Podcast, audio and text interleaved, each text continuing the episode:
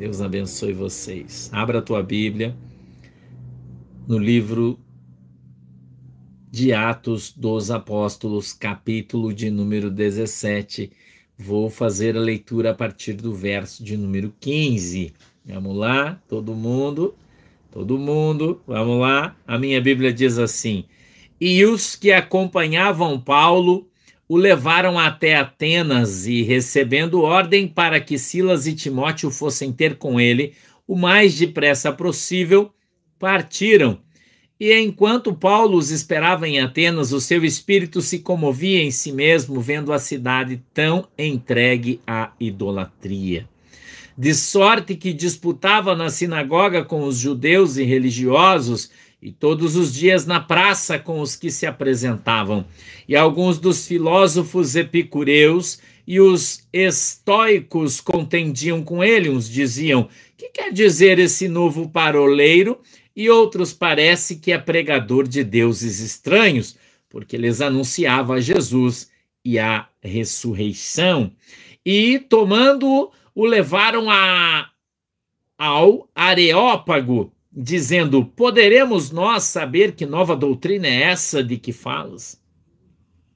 Pois coisas estranhas nos trazes aos ouvidos, queremos, pois, saber o que vem a ser isso.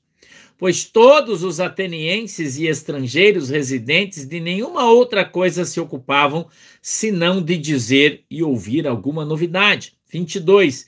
E estando Paulo no meio do Areópago, disse: Varões atenienses, em tudo vos vejo um tanto supersticiosos. Porque passando eu e vendo os vossos santuários, achei também um altar em que estava escrito: Ao Deus desconhecido. Esse, pois, que vós honrais não o conhecendo, é o que eu vos anuncio.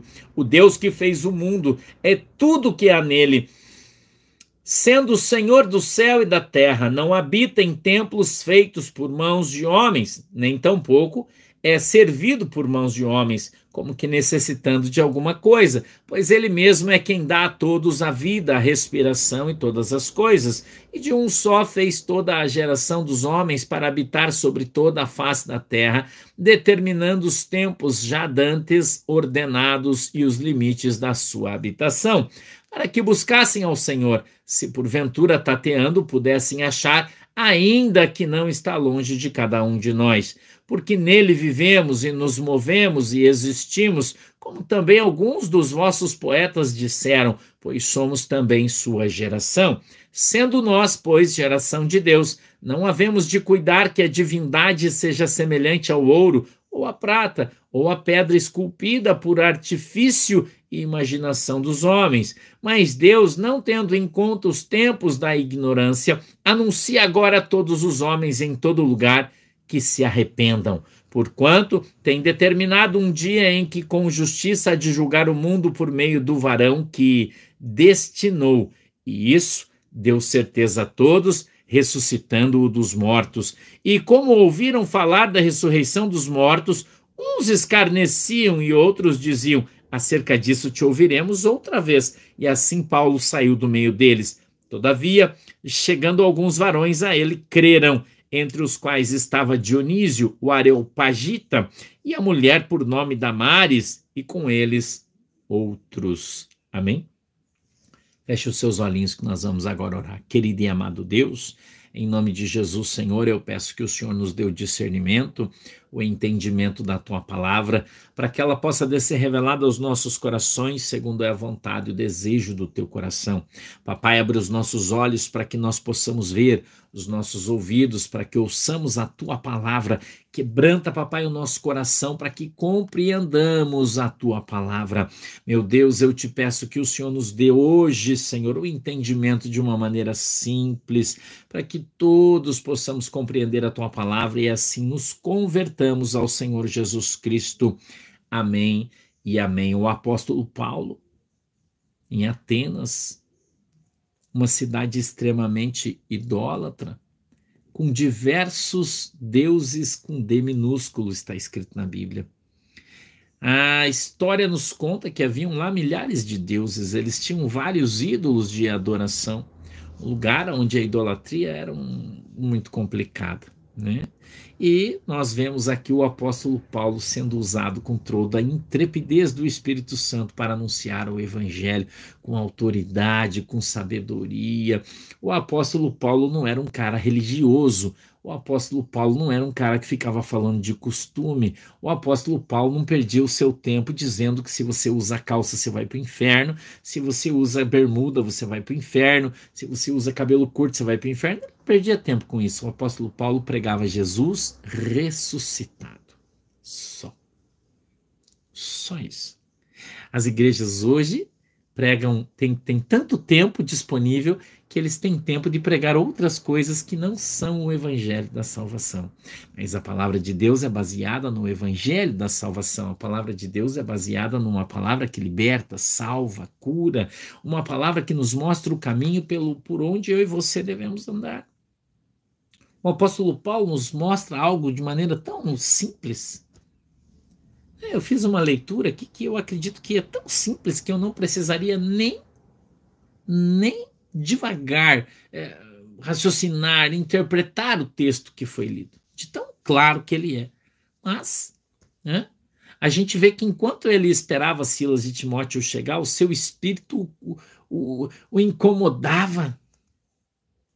Eu vou dizer para você, muitas vezes o Espírito Santo está nos incomodando e a gente acha que a gente está ansioso, que a gente está né, com pressa, que a gente está movido por um sentimento humano, quando na verdade estamos sendo impelidos, empurrados pelo próprio Espírito Santo de Deus para que façamos alguma coisa. O apóstolo Paulo via aquela idolatria e o Espírito Santo o incomodava para que ele começasse a pregar o evangelho. Ele estava ali parado esperando os seus companheiros que viriam para ajudá-lo no ministério da pregação do evangelho. Porém, ele não conseguia ficar quieto, o Espírito Santo o impelia e o empurrava. A Bíblia fala que o Espírito se comovia em si mesmo vendo a cidade entregue à idolatria. Hoje, nós vemos a cidade entregue à mentira, a cidade entregue à idolatria, a cidade entregue às mentiras. Não é?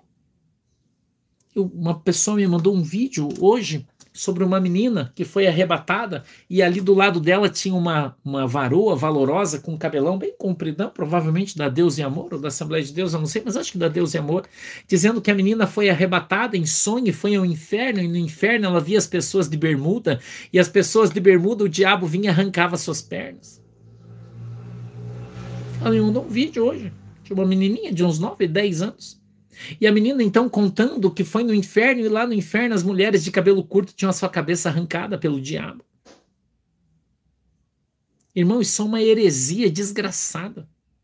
Você acha que o Espírito Santo dá visão para alguém em cima de mentiras?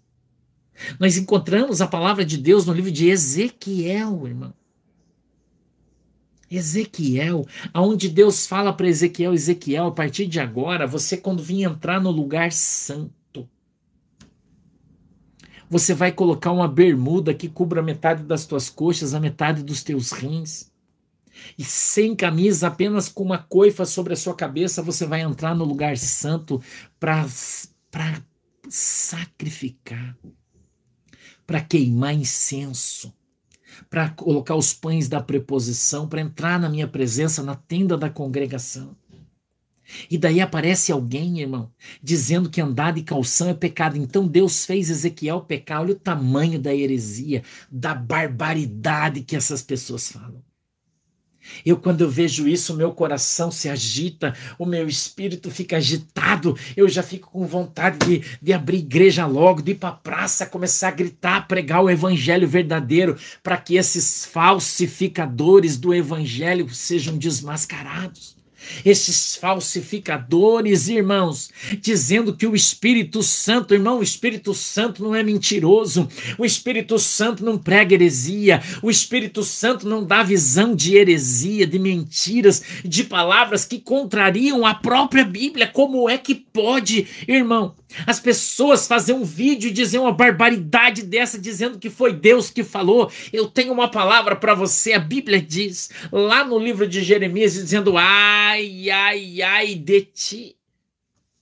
Que diz: Assim diz o Senhor, quando o Senhor não disse nada.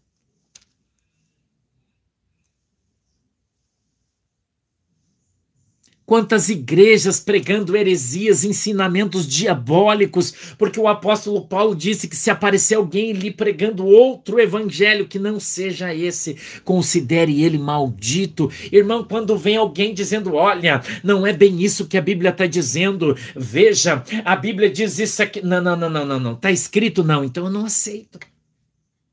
É heresia, irmão, é mentira. É mentira. É mentira. Eu e você precisamos ter um entendimento da palavra, isso é idolatria. As pessoas idolatram o costume, idolatram o cabelo, idolatram a saia, idolatram, irmão, a calça, idolatram o terno. Eles dizem que se você não tá de terno, você não tá vestido adequadamente, irmão. O terno foi inventado por um homossexual na França. O livro de Apocalipse, capítulo 1, do verso 10 em diante. A Bíblia diz que o apóstolo João é arrebatado, ele está lá na ilha de Patmos, ele é levado ao céu, e aí então ele vê, irmão, o Senhor vindo de sete estrelas, e estrelos, a Bíblia diz, não é estrelas, é estrelos, e sete candeeiros, e do meio deles sai o Senhor. A Bíblia fala de uma maneira extraordinária, irmão, que o Senhor está vestido com um vestido uma veste talar, um vestido de mangas longas, irmão. Como é? Se, se usar saia é coisa de mulher, como é que Jesus está tá com vestido, irmão? Como é que Jesus está lá no céu com vestido? Jesus não está de terno no céu, irmão. Jesus não está lá. João não vê Jesus lá no céu de terno. Pelo amor de Jesus, Jesus não está lá no céu de gravata, irmão. Não tá. A Bíblia não diz isso. Eu estou falando de Novo Testamento, irmã Edith. Seja bem-vinda. O apóstolo Paulo tinha o seu coração compungido, empurrado, porque ele via aquele povo pregando idolatria e hoje nós vemos a mesma coisa. Se você beber, você vai para o inferno, mas a Bíblia não diz que beber é pecado. Não diz. Se você torcer para um time de futebol, idolatria. A Bíblia não diz isso. Mas aí o cara sobe no púlpito e diz assim, irmão, assim diz o Senhor, a única igreja que salva é Deus e amor. Idolatria, mentira. A Bíblia nunca disse isso. A única igreja que vai te levar para o céu, Assembleia de Deus, mentira, mentiroso, filho do diabo. A idolatria continua a mesma, a mentira continua a mesma sobre os púlpitos igrejas helenistas que adoram pessoas, homens, coisas ao invés de Deus. Ontem nós estávamos fazendo a mudança da nossa igreja. E eu com o porta-mala do meu carro aberto, uma SUV grande, o meu carro, a gente colocando o púlpito para levar para a nossa igreja. E alguém ali brincou comigo e disse: Cuidado, que o púlpito é santo. Eu falei: Ele não é santo, não, irmão. Essa peça, esse móvel não é santo, não. Você está enganado ele é santificado pela presença do Espírito Santo de Deus. Mas ele não é santo. Santo é quem santifica ele.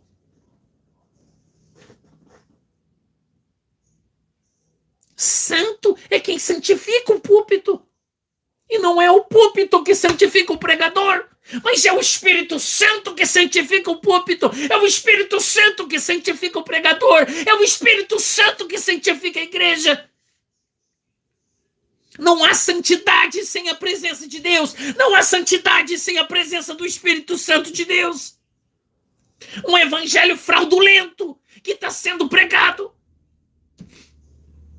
A Bíblia diz isso. Quem é santo é o ouro que está sobre o altar, o altar que santifica o ouro. Meu Deus, as pessoas não leem mais a Bíblia. Não pregam mais o evangelho verdadeiro, santo e puro, que santifica, que cura, que salva, que transforma, que liberta. É a palavra de Deus pregada por homens e mulheres que levantam as suas mãos santas. A Bíblia é clara a esse respeito. Louvado seja Deus. Canalhas, mentirosos, enganadores, falsificadores do evangelho como o mágico. Vamos voltar ao Evangelho, irmão. Vamos voltar à palavra. Vamos voltar à Bíblia santa e sagrada. A palavra sim é santa, a palavra sim é sagrada, o Espírito Santo sim é santo. Aleluia. O apóstolo Paulo continua.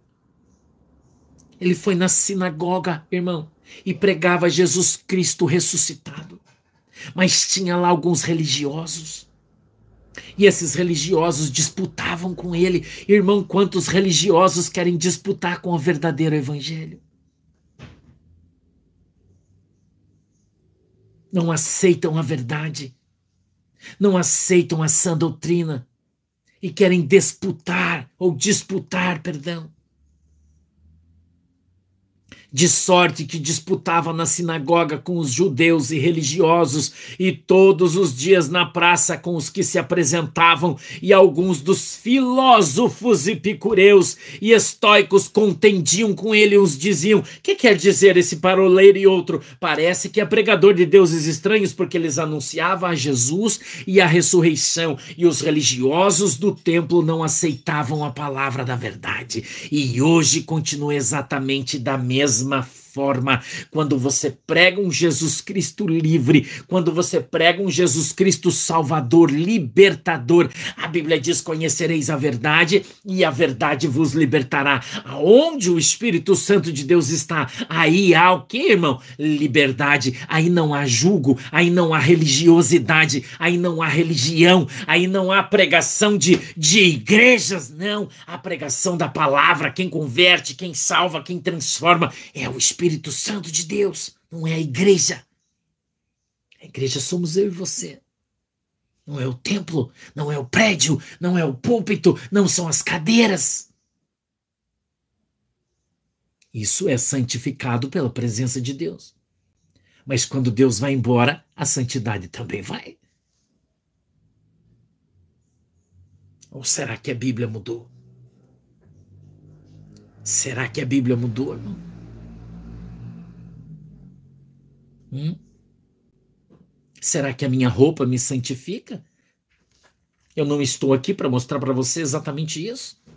Jesus Cristo não me colocou aqui de maneira informal, de camiseta, de bermuda, de chinelo de dedo, pregando o evangelho e você na tua casa sendo curado, sendo liberto, recebendo milagres. Mas engraçado, os caras dizem que quem usa calção, Jesus não usa, mas Jesus usa a minha vida para libertar, para curar, para salvar. E você vê isso aqui todas as segundas-feiras, as centenas de pessoas sendo curadas quando o vosso pastor ora e tô de bermuda. Então quem é mentiroso, irmão? O Espírito Santo, a palavra de Deus ou esses religiosos malditos que estão sobre os púlpitos mentindo e enganando as pessoas.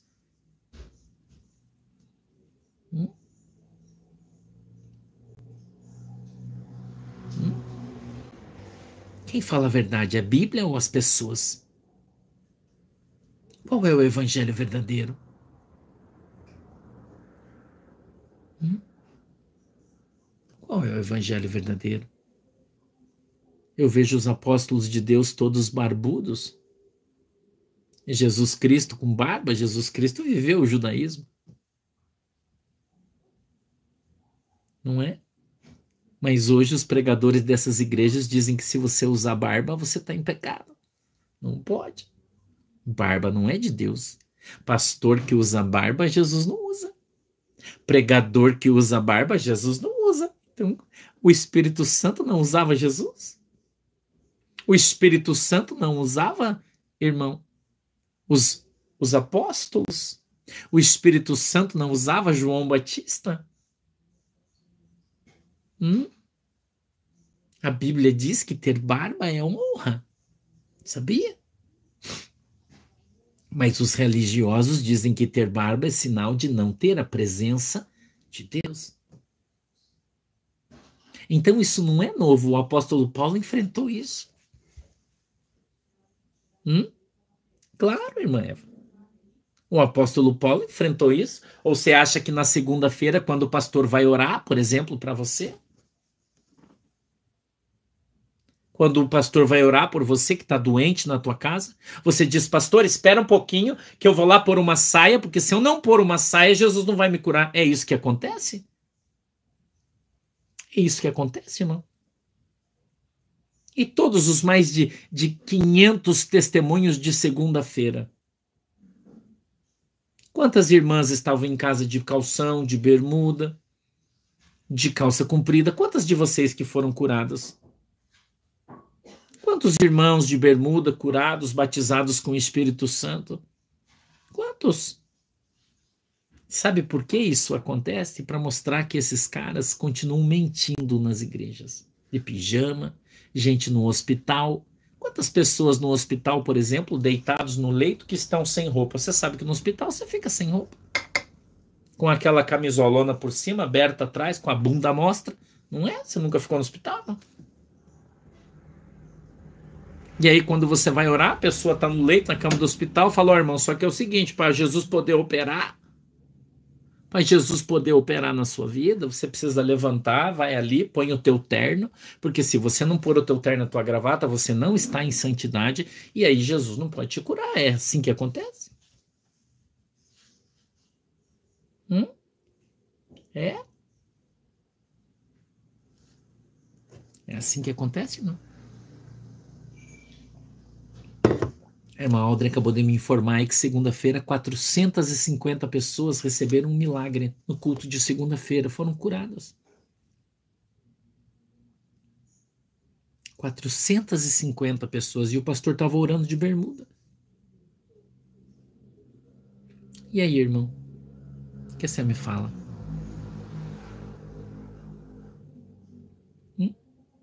450 pessoas curadas.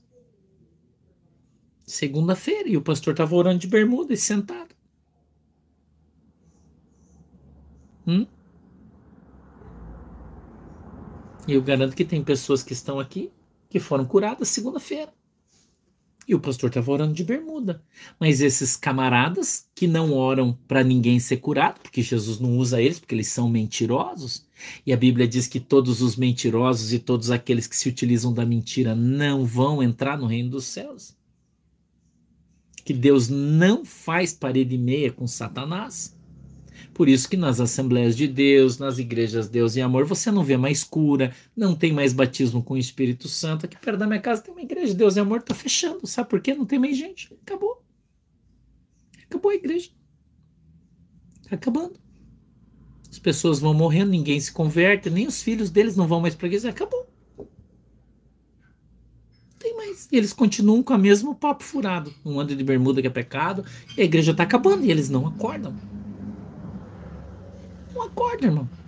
E aí eles têm que ver uma igreja do lado da igreja deles, que é a nossa, onde um pastor usa, anda de bermuda que fica a gente caindo para fora. E Jesus batizando com o Espírito Santo, curando as pessoas, e eles não acordam. Não acordam. Entendeu? Mas Jesus está mostrando para eles que eles estão errados, que eles precisam voltar ao Evangelho, que eles precisam voltar a viver a, santa e sagrada Escritura, a palavra de Deus. Hum? E o pior, eu vou dizer uma coisa para você, é que tem muita gente que gosta disso. Gosta de ir lá. Tá doente, tá vivendo uma vida financeira miserável, seus filhos todos desviados, e o cara tá lá vivendo uma vida miserável. Por que miserável, pastor? Sem a presença de Deus. E eu já disse para você que não sou eu que curo ninguém. Eu só peço a Deus, me intercedo e Deus faz o milagre. Eu sou só um canal. A honra e a glória de Jesus. Se eu fosse um banana, eu seria um banana de pijamas. Se eu fosse um banana, eu seria um banana de pijamas, não um banana de terno. Eu gosto de usar meu terno, irmão. Eu tenho vários ternos aqui bonitos que eu uso na igreja. Quando você me vê pregando na igreja, você vai me ver de terno, de gravata. Porque eu gosto de ir na igreja de terno e de gravata, lá na igreja. Eu uso. Gosto de fazer isso. Hum?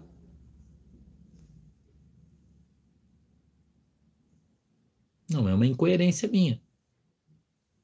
Mas eu nunca tenho isso como doutrina nem como costume. Não, cada um vai na igreja como quer. Eu vou como eu quero. E você vai como você quer. Desde que você não esteja de maneira escandalosa, tá tudo bem por mim. O apóstolo Paulo continua. E, tomando-o, o levaram ao Areópago, dizendo: Poderemos nós saber que nova doutrina é essa de que falas?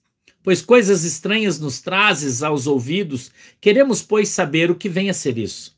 Pois todos os atenienses e estrangeiros residentes de nenhuma outra coisa se ocupavam, senão de dizer e ouvir alguma novidade. O Espírito Santo de Deus abria a oportunidade para que o apóstolo Paulo pregasse em Atenas. Ele não precisou de nenhum subterfúgio. Nenhum.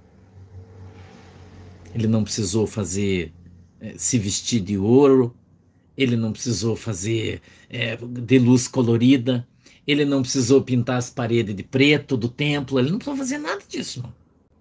Ele só pregava Jesus e a ressurreição, só isso. Mais nada. E todo mundo queria ouvir o que ele estava falando. Era uma novidade. Ninguém falava daquilo. Eles diziam: Nossa, que coisa estranha você está pregando. Vem, vem cá, chega, chega junto aí. O que, que esse negócio que você está falando aí? E ele então começava a pregar o evangelho com poder e autoridade que só existem no Espírito Santo de Deus. O Espírito Santo de Deus que nos capacita, o Espírito Santo de Deus que dá para nós a intrepidez para a pregação da palavra, o Espírito Santo de Deus que nos dá autoridade para pregar o Evangelho, o Espírito Santo de Deus que faz a tua voz ser como mel no ouvido dos teus ouvintes, o Espírito Santo de Deus que faz as palavras saírem da tua boca como se fosse um fogo abrasador. E coloca no coração dos teus ouvintes uma palha seca que incendeia através da palavra de Deus. Você não precisa de subterfúgios para pregar o Evangelho. Você não precisa de subterfúgios para convencer as pessoas. Quem convence da justiça, do juízo e do pecado é o próprio Espírito Santo de Deus. E quando ele está com você, você está fazendo a obra, não a sua, mas a do Senhor Jesus Cristo afirmou isso categoricamente. Ele disse: Eu não vim de moto próprio, ou seja, eu não vim pela minha própria vontade, mas eu vim para fazer a vontade do meu Pai. Quando eu estou em determinado lugar, não fazendo a minha vontade, do meu jeito, como eu quero. Não, não, não, não, não. Eu estou ali, levado por Deus, impelido pelo Espírito Santo, pregando o evangelho que Jesus quer que eu pregue falando de Jesus Cristo, falando da ressurreição, falando da salvação, pregando que Jesus cura, que Jesus salva, que Jesus liberta, quem está comigo é o próprio Espírito Santo de Deus, convencendo você da justiça, do juízo e do pecado. E não interessa se é uma pessoa, se são duas, se são três, se são cem, se são cinco mil. Quem escolheu você para pregar a palavra de Deus, o evangelho de Deus, foi o Espírito Santo. Quem te preparou? Foi o Espírito Santo. Quem te chamou? Foi o Espírito Santo. Quem te comissionou? Foi o Espírito Santo. Quem reuniu o povo? Foi o Espírito Santo. A obra é de quem? É do Espírito Santo, não é sua. Por que você se preocupa? Por que você dá tanta atenção aos detalhes? Por que você fica tão preocupado com aquilo que há de falar, com aquilo que há? Para com isso, irmão. Deixa Jesus te usar. Deixa Jesus usar a tua boca como uma metralhadora, uma mag, metralhadora automática, giratória, e vai derrotirando para todo lado, que derrubar é teu. É assim que Deus faz. O Evangelho, a palavra de Deus diz que o reino dos céus é como uma grande pescaria onde o pescador sai com o barco e lança a rede, trazendo toda sorte de peixes à praia. Os bons são lançados no cesto, os ruins são jogados de novo. A palavra de Deus é isso, é uma rede que alcança todo mundo. Quem for alcançado pela palavra de Deus e quiser se converter a Jesus Cristo de Nazaré e ser batizado, este será salvo. Quem não gostar, não quiser se arrepender, achar que é um saco, não estou afim, não é hora, não é o momento, esse volta para o mundo e tudo bem. Todos temos o livre-arbítrio. Todos temos a, o direito de escolha. Todos temos a capacidade de gerir os pensamentos na nossa mente e então decidirmos o que é bom, o que é ruim. Deus te dá o livre-arbítrio. E hoje você pode escolher. Se você quer ouvir a palavra de Deus, você quer ficar ouvindo lorota em determinadas instituições religiosas por aí. A opção é sua. Só depois você não pode reclamar. A Bíblia diz, aleluia, no Evangelho de Mateus, no capítulo de número 7, o Espírito Santo está me trazendo textos aqui, me lembrando, no verso 13 e 14, ele diz que há duas portas, não é, irmã Noeli Ostapiuk? Há duas portas. Uma é larga e espaçosa. E muitos, Jesus disse, optarão por ela, porém, essa leva para o inferno. Hum? Irmã Iris Yoshino. Mas ele disse que há uma aonde a porta é apertada e estreita é o caminho. Mas esse, esse vai levar você para o céu. Mas esse é muito difícil, irmã Mayara. Esse é muito difícil, irmã Marineide. Esse é muito difícil. Porque esse aí os caras vão chamar você de crentão, vão chamar você de xarope, vão chamar você de chato, não vão querer mais convidar você para ir nas festas de aniversário, vão achar que você é um chato, que você só fala de Jesus. Se falar de Jesus, você chora. Se pregar o evangelho, você já começa a dar glória a Deus. Se você sentir a presença do Espírito Santo, você já levanta a mão, começa a bater palma, dá glória a Deus, você pula, você chora, porque você ama Jesus e você tem orgulho de sentir a presença de Deus. Porque quando você sente a presença de Deus, você lembra do sacrifício salvídico que Jesus Cristo fez na cruz do Calvário por você. E você chora. Porque você lembra que Jesus Cristo morreu na cruz por você, para que você tivesse essa oportunidade, mesmo sem ter te conhecido. E lá no Evangelho de João, quando Jesus Cristo está fazendo a intercessão, ele diz: Pai, eu quero hoje interceder por aqueles que ainda hão de vir. Jesus orou por você. Jesus intercedeu por você. Jesus pensou em você quando ele estava na cruz. O Cordeiro de Deus que tirou, que tira e ainda tirará os pecados do mundo intercedeu por mim, por você, isso é uma honra. Eu me sinto honrado quando o Espírito Santo fala comigo. Eu, me, eu tenho orgulho de ouvir a voz do Espírito Santo. É a minha uma honra. Ouvir a voz do Senhor, ouvir a voz do Espírito Santo, sentir a presença de Deus. Eu choro sim, irmão. Não tem vergonha de chorar, não. Ai, pai, tu, mas você não tem vergonha, um bruto de um homem desse chorando, não. Não, não tem. Porque eu choro aos pés do meu Senhor toda vez que eu lembro do seu sacrifício, toda vez que eu sinto a sua presença, toda vez que eu, que eu, que eu sinto o seu cheiro, toda vez que eu lembro de tudo que ele fez por mim, eu choro, irmão, porque eu não sou merecedor, porque eu não mereço, não mereci, nunca vou merecer o sacrifício que Jesus Cristo fez na cruz para me salvar, para perdoar os meus pecados e por isso eu choro sim. Você não gosta de ver eu chorando? Vem aqui no culto, que eu choro sim, irmão. Tem tempo de rir, mas tem tempo de chorar também. Tem tempo de chorar. Tem tempo que a gente só chora. Aí tem tempo que a gente só dá risada. O apóstolo Paulo continua. No 22, ele diz: E, estando Paulo no meio do Areópago, disse: Varões atenienses, em tudo vos vejo um tanto supersticiosos. O apóstolo Paulo pegou o jeitinho dos caras e foi só na jugular deles. Ele viu que os caras tinham um monte de, de deuses, um monte de estátuas, de imagens, de símbolos. E quando ele entrava na cidade, ele percebeu que na frente da cidade, no meio de uma praça, e esse conceito de praça pública veio de lá,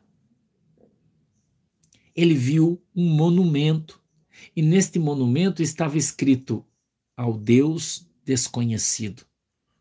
E quando ele estava no Areópago pregando o evangelho para aquele povo, o Espírito Santo fez ele lembrar do monumento, fez ele lembrar que lá estava escrito ao Deus desconhecido. E ele então, astutamente no meio daqueles irmãos, disse: Irmãos atenienses, eu quero que eles diziam uma coisa. Quando eu vim entrando pela cidade, eu percebi que existe ali um símbolo, existe ali um lugar de culto, de adoração, um Deus desconhecido, um Deus que vocês não conhecem. Pois é bem desse Deus aí que eu quero falar para vocês. Vocês não conhecem, mas eu conheço. E esse Deus foi o cara que fez o céu, ele fez a terra, ele fez eu, ele fez você e ele fez tudo que tem aqui. E a ele nós devemos louvor, adoração, honra e glória. Sabe qual é o nome dele? Eu vou te contar. Qual é, Paulo? É Jesus. Deus deu para ele sabedoria. Deus deu para ele jogo de cintura. Paulo não era um crente bocó. Olhe para quem está do teu lado aí. Olha aí. Você está sozinho, você fala consigo mesmo. Mas se tem alguém do teu lado, chacoalhe ele e diga assim, irmão, não seja um crente bocó. Fala para ele aí. Não seja um crente bocó, irmão. Você tem que ser um crente safo. Crente safo ganha alma para Jesus. Tem habilidade. Pensa rápido. Hum? Não se põe furada. Crente safo. O apóstolo Paulo é um crente safo, irmão. Pastor, o que é um crente safo? É um crente sábio, cheio de sabedoria, um crente ligeiro. Sabe se comportar nas situações difíceis. Não se deixa ficar no canto. Hum? Entendeu? Você entendeu? O apóstolo Paulo era sábio, irmão, safo. E ele continua.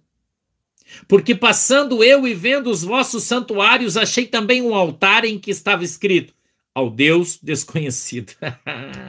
Esse, pois, que vos honrai, vós honrais, não conhecendo, é o que eu vos anuncio. o apóstolo Paulo era ligeiro demais, irmão. Ligeiro demais, ele não perdia, ele não dava ponto sem nó, ele não batia prego sem estopa prestava atenção nas coisas. Irmão, presta atenção no que está ao teu redor. Deus quer usar você. Não seja um crente bocó. Ai, irmão, eu tô aqui hoje para contar para vocês que eu tô numa prova, mas eu quero que os irmãos orem por mim, porque a minha vida tá uma prova, porque nada dá certo. Ah, crente bocó. Mas o crente safo, irmão, ele entra arrebentado. O crente safo não tem um tostão no bolso. O crente safo tá com dor na coluna, tá com uma dor na. Ele passou ali fora, chutou uma pedra, o dedão dele tá assim, ó. Mas ele entra lá e diz: Irmãos, eu quero hoje aqui honrar o nome do meu Deus que vive e reina hoje e sempre, porque ele está lá no céu olhando para mim e para você agora. E se você quer ser abençoado nessa noite como eu sou abençoado, levanta a tua mão mão pro céu e um glória a Deus, e o anjo de Deus vai descer na terra e vai fazer um milagre na tua vida. E se você crê nisso, levante a tua mão e comece a adorar a Deus. Aleluia, arabá, chubicantarabacaia. Seja um crente safo. Aleluia. Não seja um crente bocó, irmão. Deus quer te usar. Deus quer usar você. Aí você não pode ser bocó. Deixa teus problemas lá fora. Deixa tuas provas na tua casa. Quando você vai para a igreja, você vai para adorar. Quando você vai para a igreja, você vai para chorar. Quando você vai para a igreja, você vai para se lançar aos pés de Cristo. Você vai lá para ver a glória de Deus. Você vai lá para se encher, irmão. Você não vai lá para murmurar, você não vai lá para reclamar, você não vai lá para fazer fofoca, você não vai na igreja para olhar a roupa dos irmãos, você não vai para a igreja para ficar dando testemunho, não. Você vai para a igreja para adorar. Aleluia. Você vai para a igreja para adorar. Se alguém vê você chorando, fala, irmão, por que você está chorando? Porque eu estou feliz. Porque você está chorando, porque eu estou sentindo aqui a presença de Deus. Aleluia. Aleluia. Aleluia. Aleluia. O Espírito Santo está aqui, igreja. Eita, arabassubi cantaramanai. Lebaixu, macho, lamanaraçu. O Espírito de Deus está aqui nesse lugar. Adora a Deus. Adore a Deus, crente. Adore a Deus. Seja um crente safo. Aleluia. Glória. Glória. Glória a Deus. Aleluia. Aleluia. Oh, Jesus. Aleluia. Meu Deus. A esse, pois, que vós honrais, não o conhecendo, é o que eu vos anuncio. Quanta gente, irmão, que está na igreja, que fala de Jesus, que canta sobre Jesus, mas não conhece ele.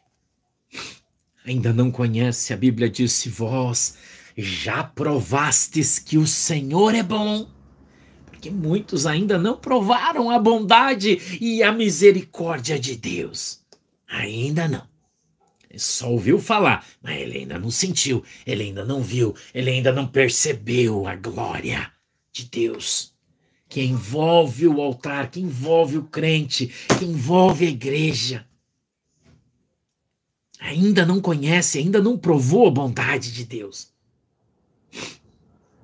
Mas nessa noite você vai provar. Aleluia. Essa noite você vai sentir a presença de Deus, do Deus vivo de Israel. Maravilhoso é o teu nome. Oh, aleluia. Aleluia. Aleluia. Oh, glória. Oh, aleluia. Meu Deus. Aleluia. Glória a Deus. Tutano do meu corpo tá, tá borbulhando aqui, irmão. Já tá começando a borbulhar. Eu tô sentindo o fogo do Espírito aqui, avivando a minha alma. Oh, aleluia. Meu Deus. Eu, aqui tá frio, irmão. Tá frio, tô com frio. Já tô sentindo um calor aqui.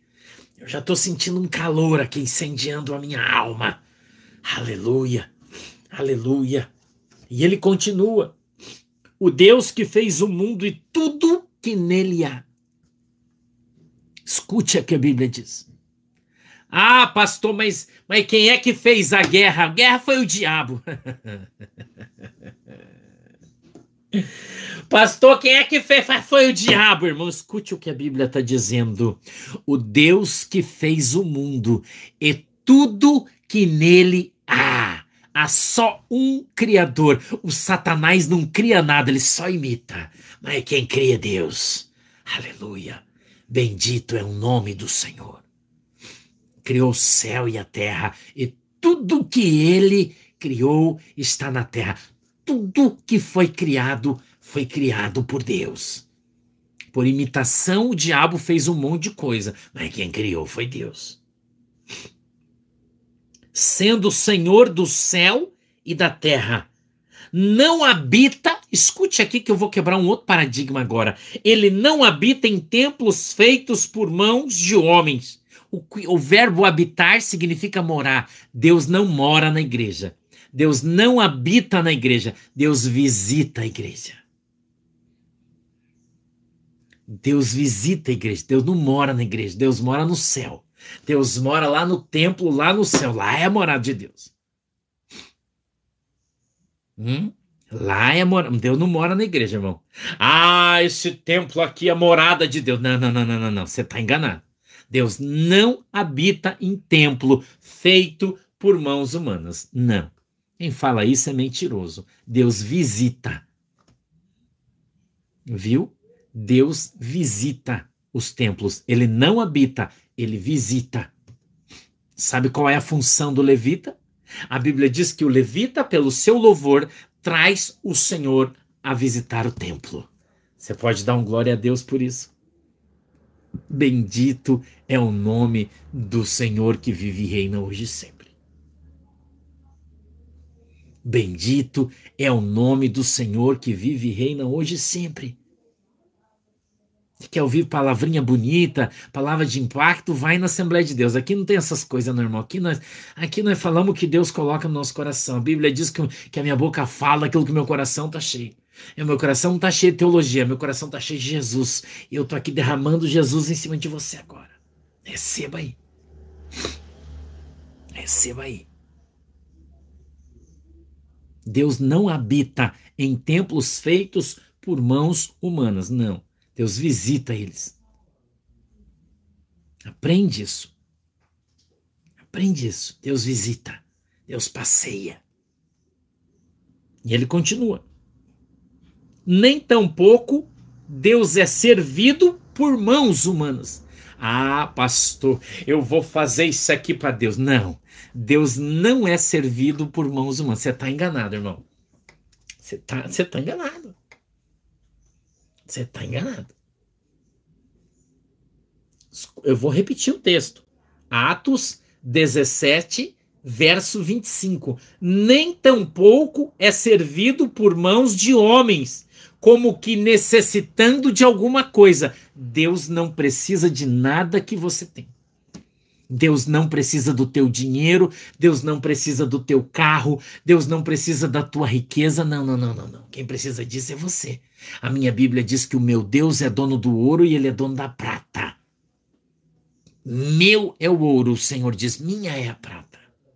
Aí, Joel, não precisa. Ah, pastor, mas você não sabe. Eu, com meu dinheiro, eu vou construir igreja. Não, não, não, não. Você não vai fazer nada se Deus não colocar fôlego no teu nariz. Você não vai fazer nada se Deus não fazer o sangue movimentar na tua perna, irmão. Aprende aí. Você é dependente de Deus e você dá aquilo que Deus deu para você. Você não dá aquilo que você tem, né? O apóstolo Pedro ensina uma lição para mim e para você. Eu não tenho prata, eu não tenho ouro, mas aquilo que eu tenho, o que é que você tem? Você tem que ter Jesus. Eu tenho Jesus e esse aqui eu vou te dar. Levanta e anda em nome de Jesus. Para Deus, não. Isso é mentira do homem para vocês, não é verdade. Isso é mentira. Você não tem que dar nada para ninguém. Deus não precisa de nada teu.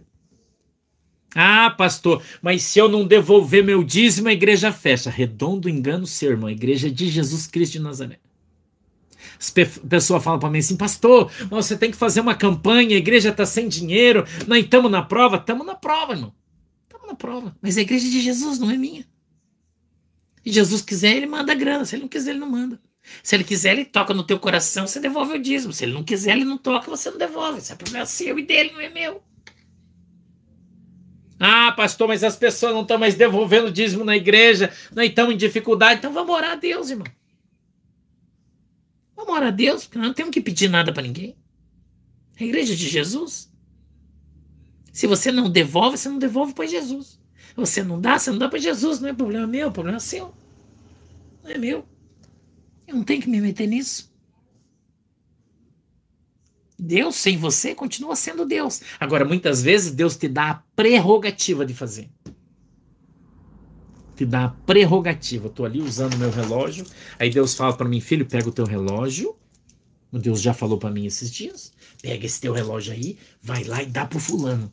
Aí eu falo, ah, Jesus, mas esse relógio é tão bonito. Ai, mas eu gosto tanto dele. Ah, Jesus, eu não vou dar, não. Só se, se o senhor mostrar um, um rinoceronte aqui, ó, um rinoceronte tic, tic, tic, passando aqui na minha frente, daí eu dou o relógio. Irmão, Deus não vai mostrar o rinoceronte. Sabe por quê? Porque a Bíblia diz que melhor é obedecer do que sacrificar. E quando Deus fala com você, irmão, é, acabou, tá falado. Você quer fazer, você faz. Você não quer, você não faz. Tem livre-arbítrio. Deus não vai mandar o rinoceronte aí. Esquece. Aí ele fala: ah, você não quer dar o relógio? Tá bom, guarda o relógio para você. Aí ele vai ali e fala com o Pedro: fala, Pedro, pega teu relógio e dá pro cara. Mas não dá só um, não, dá dois. Aí o cara vai lá e dá dois para ele. Aí quando você chega lá, o cara tá com dois relógios. Você fala assim, nossa, mas engraçado. Eu senti no meu coração de dar um relógio para você, mas, mas eu fiquei pensando, ah, acho que é do meu coração, eu acho que é da minha cabeça. Não, não, eu não vou fazer isso. Aí ele disse, é, pois é, eu tava orando a Deus e pedindo um relógio, Deus pediu para você dar, mas é como você tem o seu coração cerrado, né? Você não quis ser abençoado por Deus. Então Deus levantou aquele mendigo ali, ó. O mendigo levantou e me deu dois relógios, coisa mais linda. Deus me abençoe. Você perdeu a oportunidade de ser abençoado por Deus. Isso é evangelho de verdade. Você não é obrigado a fazer nada. Não é obrigado, irmão. Nada. Deus não obriga ninguém a fazer nada. Deus não tem dívida com você. É você que tem com ele. E você tem que aprender isso. Deus não tem obrigação de te dar nada. Ah, pastor, mas, mas eu dou, então Deus tem que me dar. Não, mentira. Deus não tem que te dar nada. Você dá porque é tua obrigação. Jesus disse: será que o seu o Senhor, ao sentar na mesa e ser servido pelo seu servo, tem a obrigação de chamar o servo para sentar na mesa? Não. O servo está fazendo sua obrigação. Ele recebe salário. Você está entendendo o que eu estou falando aí, irmão? Deus está revelando o manto aí para muita gente. Deus está revelando o manto aí, ó, está desenrolando. Receba aí, irmão, essa palavra. Quando você faz, você faz para Deus. Você não quer fazer, você não faz para Deus. E você tem que aprender isso. Quantas pessoas têm a oportunidade de fazer as coisas para Deus, mas não faz? Não faz. Ah, eu não vou fazer. Ah, o fulano lá faz, eu não preciso.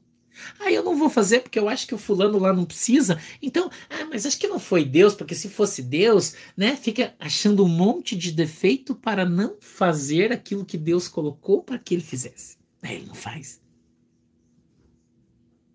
Recebe essa palavra na sua vida, irmão. Porque tem muita gente que está deixando de fazer as coisas para Deus porque acha que ah, agora não, ah, agora, ah, não, ah, ah, mas Deus conhece meu coração, Deus entende. Você está deixando de fazer para Deus, não é para o homem. Recebe isso aí, mano. Essa palavra é para você hoje.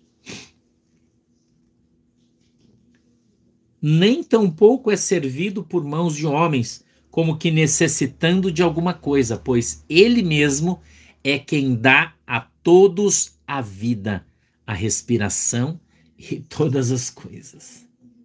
Você está ouvindo isso?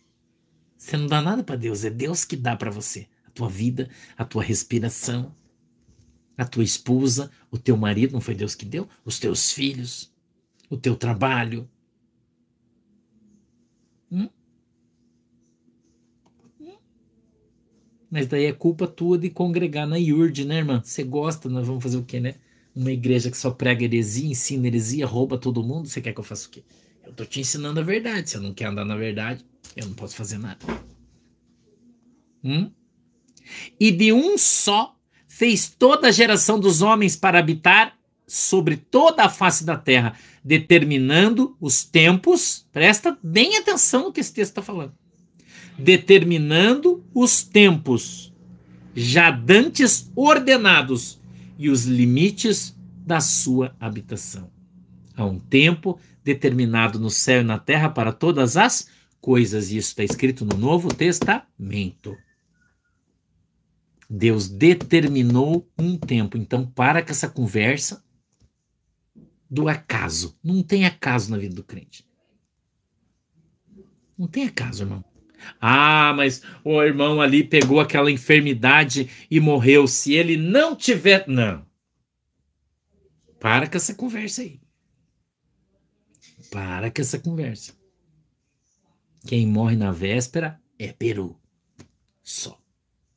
Para com essa conversa. Para. Olha o que a Bíblia está dizendo. E de um só fez toda a geração dos homens para habitar sobre toda a face da terra, determinando os tempos já dantes ordenados e os limites da sua habitação. Então tem um limite de tempo para eu viver na terra. Os meus dias são contados. E eu vou viver os dias que Deus determinou para mim viver na terra. Quando eles acabarem, eu vou morrer. E se, se Deus, pela sua imensa misericórdia, permitir, eu vou para o céu. Escrito aqui na Bíblia, Novo Testamento. Você quer contestar, você tem que contestar a Bíblia.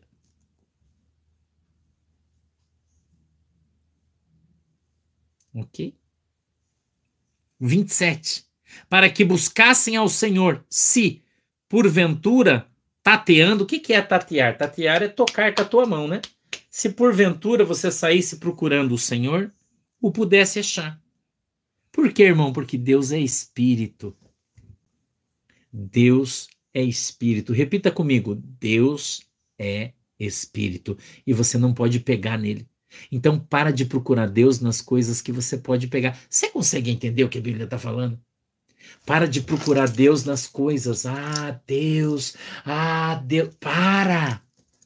Deus é espírito, cara. Deus não é um objeto, ele não é representado por um objeto. Eu falei do púlpito no início e vou falar agora de novo. Ah, Senhor, eu quero pedir que o Senhor. Irmão, isso aqui não é Deus. Deus é espírito. Deus não é matéria. Entenda isso, irmão. A gente está no livro de Atos, no capítulo 17, do verso 15 em diante. Deus é espírito. Como se tateando pudesse achá-lo. Olha o que a Bíblia está dizendo. Não é tateando, irmão, tocando nas coisas que você vai achar Deus. Preste atenção no que a Bíblia está dizendo. Hã? Ainda, ele continua, tem uma vírgula e ele, ele diz assim: ainda que não está longe de cada um de nós. Mas você não pode tocar nele. Aí você pode ouvir ele. Você pode sentir ele. Você pode permitir que ele entre na sua vida. Entra na minha vida. Não é assim? Entra, Jesus, na minha vida. Hum? O Espírito Santo de Deus, a Bíblia diz que nós somos a morada do Espírito Santo de Deus a terceira pessoa da Trindade do nosso Deus Trino, Deus Pai, Deus Filho Deus Espírito Santo. Ele mora dentro do nosso coração. Deus não mora na igreja, Deus mora dentro do nosso coração. Nós somos a igreja, mas nós somos a igreja quando estamos reunidos. A Bíblia diz quando estiverem dois ou três, para não dar a prerrogativa para você dizer que você é a igreja. Não, não, não. Nós somos um membro do corpo, mas o corpo só se é estabelecido quando ele tá, estão os membros juntos.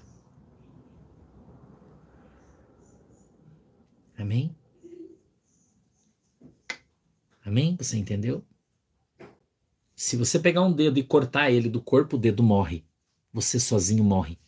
Você precisa estar em comunhão com a tua igreja, em comunhão com o corpo.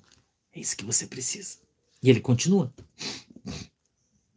Porque nele vivemos e nos movemos e existimos, como também alguns de vossos poetas disseram, pois somos também a sua geração. Nós existimos em Deus. Sem Deus você nem existir, você. Você já era. 29. Sendo nós, pois, geração de Deus, não havemos de cuidar, presta atenção, não havemos de cuidar que a divindade seja semelhante ao ouro, ou a prata, ou a pedra esculpida. Ele está falando que não há divindade numa pedra esculpida. O que, que é uma pedra esculpida? É isso aqui, é uma estátua. Isso aqui não é Deus. Isso aqui não é Deus, irmão. Se eu tenho outra aqui, mais uma aqui, ó. Isso aqui não é Deus. Isso aqui não tem divindade. Você consegue entender isso? Isso aqui não tem divindade, irmão. Isso aqui não é santo. Ah, Senhor, eu peço que o Senhor me escute. Ah, eu peço que. Ah, Buda, eu peço que o Senhor. Não há divindade nisso aqui, irmão. Só não tem divindade nenhuma. Deus é espírito. Deus é espírito. Você não pode achar Deus tocando nas coisas, tateando. Você não vai encontrar. Você está procurando no lugar errado.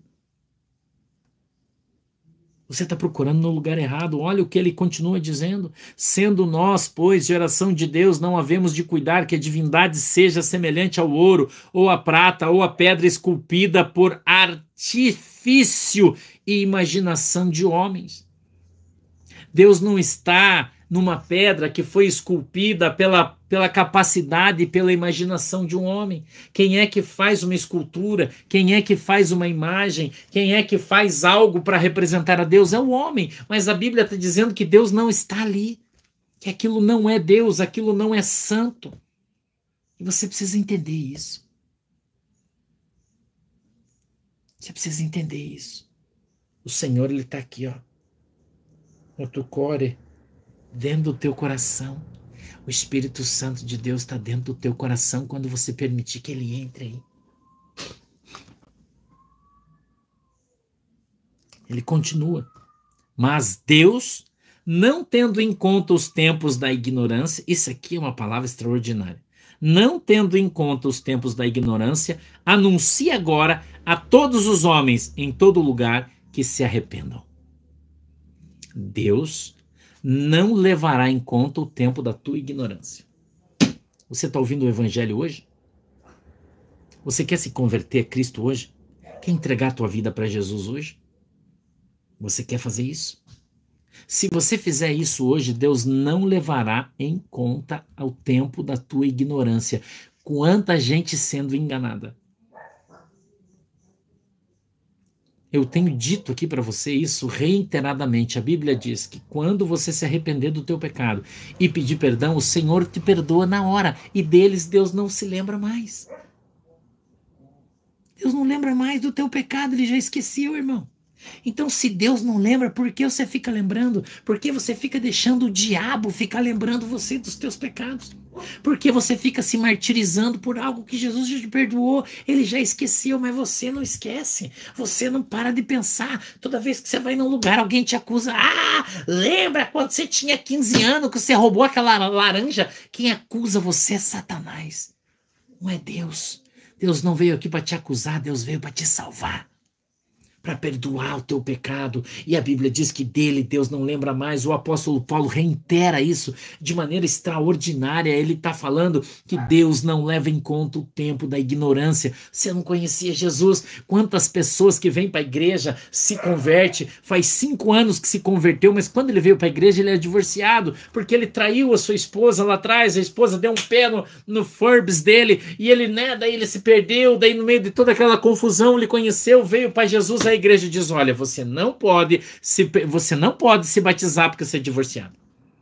Você não pode se batizar porque você cometeu o adultério lá atrás. Agora você vai ter que voltar lá. Daí a esposa já também ímpia, já casou com outra pessoa, tá casada lá atrás, e aí o pastor, por pura ignorância, vem e fala assim: agora você vai ter que voltar lá atrás, a tua mulher vai ter que desfazer o casamento, largar os filhos que ela tem, vai ter que voltar com você, você vai ter que juntar com ela de volta e vir pra igreja pra você tomar Santa Ceia, se batizar e ir pro céu. Mentira! A Bíblia diz que o teu tempo de ignorância, Deus não leva em consideração. Venha como você está, a partir do momento que você se converter a Cristo, todos os pecados que ficaram para trás, Deus Deus perdoa. Deus não leva mais em conta. Ah, pastor, mas eu matei 10, está arrependido? Tô. Jesus te perdoa do teu pecado. Mas eu era uma prostituta, eu me, eu me prostituí 5 milhões de vezes. Você quer se arrepender do teu pecado? Hoje quero. Então vá e não se prostitua mais, porque hoje Jesus está te perdoando. Acabou. Acabou. É o que a Bíblia diz, não é o que eu acho, é o que a Bíblia diz. Você entendeu isso? O tempo de ignorância não será contado. O tempo de ignorância não será contado. Isso é Bíblia purinha na veia. Novo Testamento. Acabou. Nenhuma condenação há para aqueles que estão em Cristo Jesus. Acabou. Ficou para trás. O dia que você se arrependeu, vai confirmar o teu arrependimento no batismo, vai descer as águas e acabou. Hum? Agora, depois que você conhece Jesus, aí é outra conversa. Daí você tem pleno conhecimento da verdade. A Bíblia diz que a quem muito é dado, muito lhe será cobrado. Aí é outra conversa. Aí é outra conversa. Pastor, mas eu já era crente, eu pequei, Jesus vai me perdoar se você se arrepender? Vai. Claro que vai. Porque se Jesus não te perdoar, irmão, ele está anulando o seu sacrifício na cruz do Calvário. Jesus morreu em vão, porque você não tem perdão.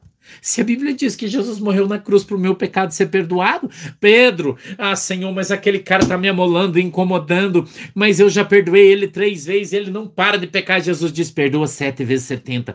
Todas as vezes que ele pecar contra ti, arrependido, vim e pedir perdão, perdoa ele. É Bíblia isso, irmão. É Bíblia, mas hoje os sistemas religiosos escravizam as pessoas e mercadejam o teu pecado. mercadejam o teu pecado, são mercadores do pecado. Mercadores do pecado, mantendo você debaixo de um jugo.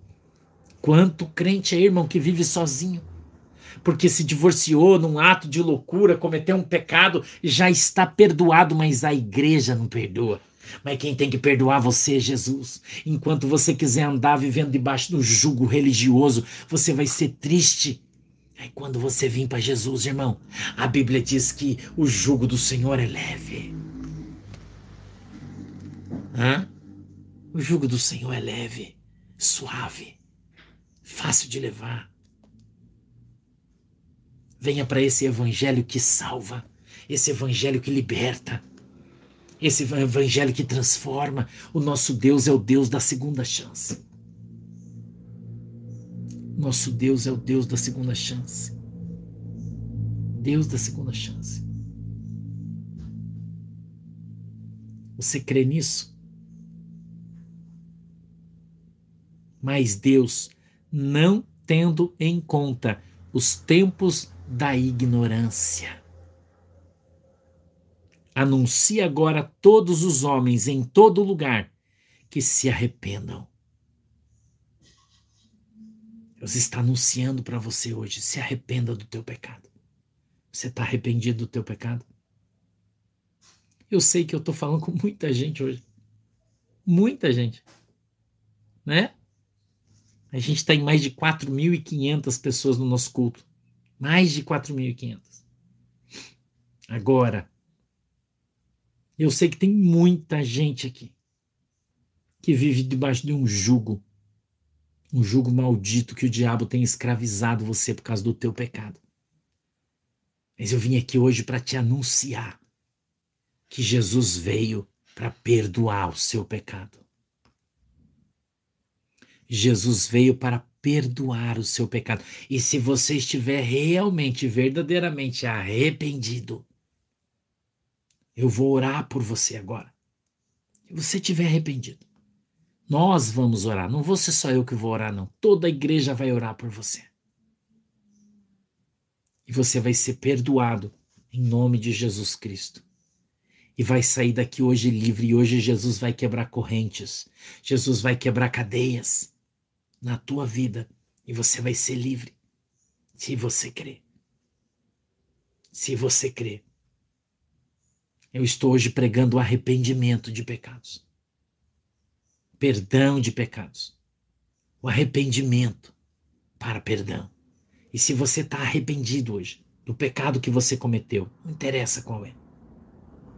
Não interessa qual é. O único pecado que não tem perdão é a blasfêmia contra o Espírito Santo. E como você nem sabe o que, que é, então você também está livre. Só peca contra o Espírito Santo quem sabe o que é isso. Quem não sabe, não peca. Se você pode, fica de joelho aí. Se você não pode estar tá sentado, deitado, quem sabe você está no hospital me ouvindo? Quem sabe você está aí no presídio hoje me ouvindo? Você está preso porque você pecou contra Deus e contra os homens e os homens te prenderam. Mas Jesus pode te libertar hoje. Jesus pode te libertar hoje. Se você crer. Pastor, mas, mas eu não posso me ajoelhar aqui onde eu estou, não tem problema, só fecha os seus olhinhos aí, se você puder. Só fecha os seus olhinhos hoje. Fecha os seus olhinhos hoje. E ore comigo. Eu vou ensinar a oração, você vai repetir a oração, depois eu vou orar por você. Pode ser? Ora comigo. Você ora comigo? Não feche os seus olhinhos se você pode, se não pode. Vamos assim mesmo. Senhor Jesus, hoje eu estou aqui consciente, verdadeiramente, a tua palavra falou comigo. E eu estou arrependido de todo o meu coração. E eu te peço, Jesus, me perdoa. Perdoa. Me lava, Jesus, com o teu sangue. Dá para mim hoje, Senhor, vestes brancas, novas e limpas. E coloca sobre a minha cabeça um azeite fresco, para que eu tenha uma nova oportunidade em Cristo. Fale comigo. Amém. Amém. Agora fique quietinho que eu vou orar por você. Papai do céu, eu quero apresentar cada irmão, cada irmã, cada pessoa que está comigo agora. Cada pessoa que está aqui arrependida, contrita do seu coração, que ouviu a pregação do teu evangelho e atentamente, atentamente está recebendo essa palavra no seu coração. Senhor, tu disse para Pedro que aqueles a quem ele perdoasse o seu pecado lhe seriam perdoados, a quem ele retivesse lhe seriam retidos. O Senhor deu autoridade para nós, ministros do teu evangelho. E eu quero hoje pedir que o Senhor perdoe cada um deles, como igreja, para que eles sejam perdoados, livres e libertos de todo o jugo do pecado agora, em nome de Jesus. Eu os perdoo em nome do Pai, do Filho e do Espírito Santo. E lhes exorto para que não pequem mais diante de Deus em nome de Jesus.